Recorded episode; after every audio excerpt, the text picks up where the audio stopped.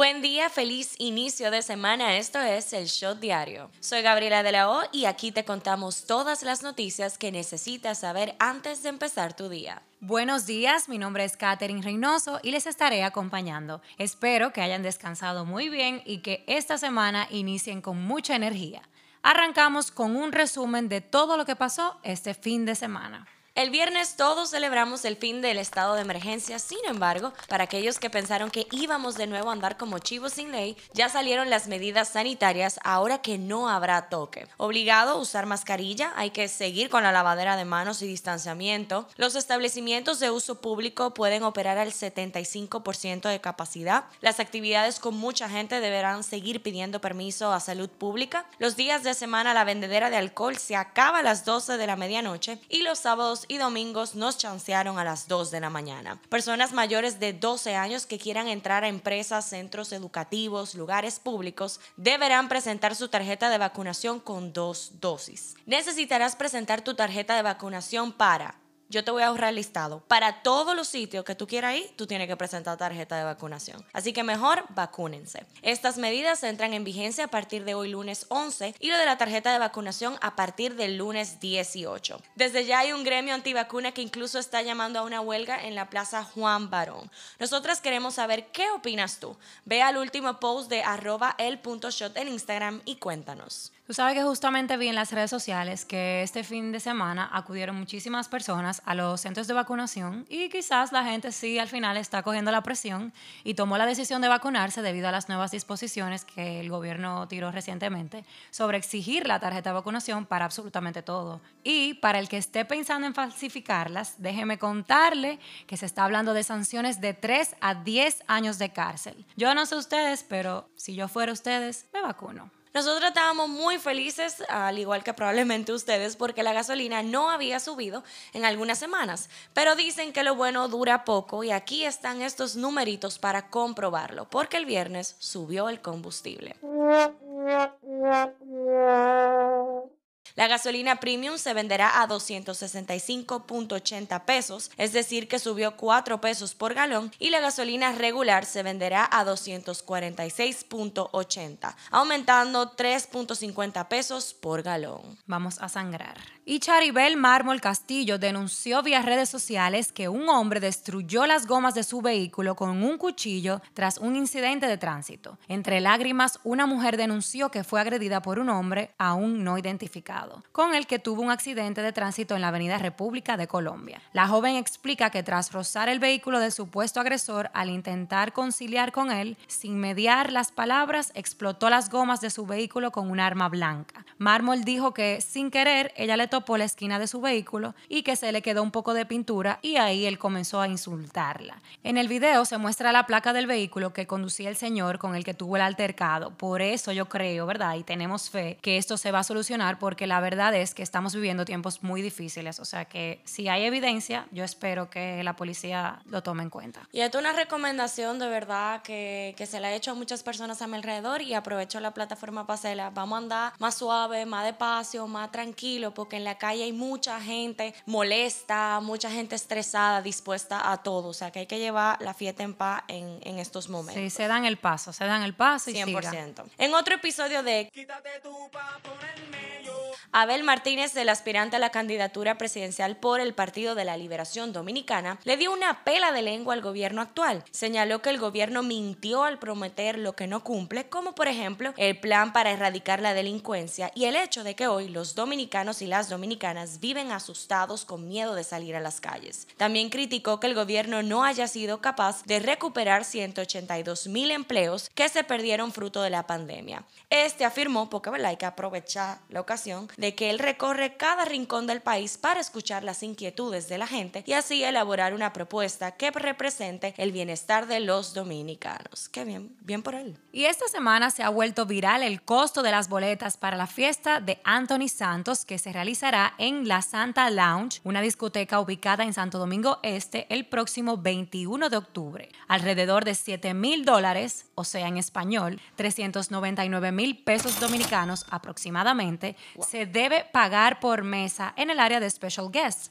mientras que en la entrada general cuesta 200 dólares, es decir, 11.400 pesos. Y ojo, estos precios cubren la bebida solamente, es decir, que si no consumiste esos 200 dólares, debes llevarte una botella porque no son reembolsables. Entonces, díganos ustedes si van para la fiesta o no. Bueno, entre Raúl y Anthony Santo y la gasolina, Vamos a tener que vender bien forzado. El riñón. Un año de prisión preventiva como medida de coerción contra el cabo Hanley Disla Batista, acusado de asesinar a la arquitecta Leslie Rosado la noche del sábado 2 de octubre. Asimismo, el tribunal impuso la misma condena contra el motoconchista Rafael Castillo Nova, quien trasladó al agente policial hacia donde estaba la víctima. Ambos deberán cumplir la medida en el Centro de Corrección y Rehabilitación San Pedro de Macorís. Muchos probablemente no querían que llegara el lunes, pero seguro que hay alguien que estaba esperando este muy contenta. Y es que hoy Milagros Germán asume las riendas del Ministerio de Cultura. Este año el presidente Luis Abinader la nombró con el decreto 544-21 como ministra de Cultura en sustitución de Carmen Heredia, quien quedó designada como asesora del Poder Ejecutivo en materia cultural. La dirección de comunicaciones de la presidencia fue asumida por Homero Figueroa. Nos vamos un ratico del patio y aterrizamos con las internacionales. 21 años de cárcel para veterinario que tenía sexo con perros y se grababa. En Florida se sentenció a más de 21 años a Prentice K. Maiden, un veterinario con licencia profesional por producir videos abusando sexualmente a perros y los compartía. Además, indica la fiscalía que este también es culpable de acceder a una cuenta de Dropbox que contenía imágenes de pornografía infantil. Dios mío. Y la anfitriona de nuestra belleza latina, Alejandra Espinosa, fue hospitalizada en el fin de semana. Según las declaraciones de su esposo, ya llevaba semanas sintiéndose mal.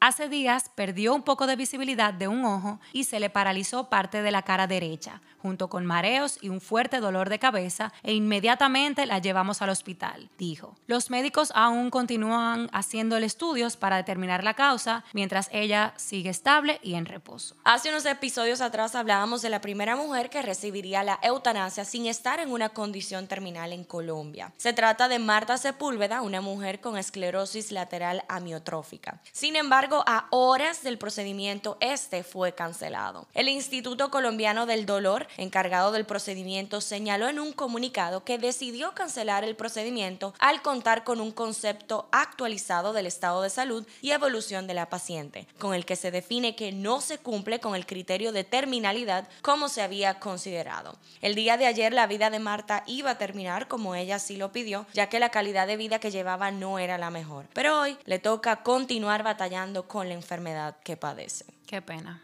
Y Harry Calvi es la maestra de 41 años de quien se habla que fue arrestada el viernes pasado acusada de agresión sexual a un menor de 14 años y desconocen si este es el padre del bebé que espera. Oh según el Departamento de Policía del Doral, la víctima usaba las redes sociales para comunicarse con Calvi y ambos habían asistido a una fiesta juntos en la que dijeron ser sobrino y tía. ¡Wow! Impactante, de verdad, cada vez salen más cosas. En el último episodio de Red Table Talk, la cantante Willow Smith reveló que un acosador irrumpió en su casa de Los Ángeles en diciembre del 2020. Por suerte, Smith, de 20 años, no estaba presente en la casa cuando ocurrió el allanamiento, pero tuvo que acudir a la corte para solicitar una orden de restricción en contra de este hombre. Más adelante reveló que el hombre tenía cargos por pedofilia. Enseguida su madre, Jada Pinkett Smith, agregó que encontró un pequeño campamento detrás de la casa, ya que al parecer el acosador estaba esperando el regreso de la cantante y habló de las medidas que tuvieron que adoptar luego del incidente. Según afirma, el acosador la tenía vigilada de esta forma por casi dos años. ¡Wow! ¡Qué creepy! Y Haití denunció el sábado como racistas las declaraciones del expresidente estadounidense Donald Trump, quien aseguró que la entrada de migrantes de ese país a Estados Unidos pone en peligro a los estadounidenses ante la pandemia del SIDA. Haití tiene un gran problema con el SIDA. Muchas de estas personas probablemente tienen SIDA, vienen a nuestro país y no hacemos nada, dijo el exmandatario a Fox News. Es como un deseo de muerte para nuestro país, dijo. La Rosmaría, Gailen La Molleta, Rosali Rubio, La Perversa y Red son las dominicanas que este mes aparecen en la revista Teen Vogue, donde hablan de cómo han utilizado la música como herramienta para la identificación cultural y la resistencia por la liberación sexual, la igualdad y las tendencias culturales. Según resalta la revista, sus voces se han vuelto representativas de conversaciones mucho más amplias sobre raza, sexualidad y derechos de las mujeres que tienen lugar en el país. Enhorabuena subastan las zapatillas más antiguas que usó Michael Jordan en la NBA. Se trata de un par del modelo Airships en blanco y rojo que el legendario Jordan utilizó el 1 de noviembre de 1984 en un partido entre los Bulls y los Denver Nuggets. La subasta será el próximo 24 de octubre en Las Vegas con un precio base de un millón de dólares y que podría alcanzar la suma de 1.5 millones, lo que transformaría la venta de estas zapatillas en la más alta de la historia de este tipo de accesorios deportivos. Hoy se celebra el Día Internacional de la Niña con el objetivo de destacar y abordar las necesidades y desafíos que enfrenta cada niña, así como para promover su empoderamiento y el cumplimiento de sus derechos humanos. Felicidades a todas nuestras niñas por un futuro con igualdad de derechos. Este fue el Shot Diario. Les deseamos una semana tan productiva y activa como el próximo concierto de Anthony Santos. No olviden seguirnos en nuestras redes sociales arroba el para más actualizaciones durante el día. Nos vemos cuando nos escuchemos.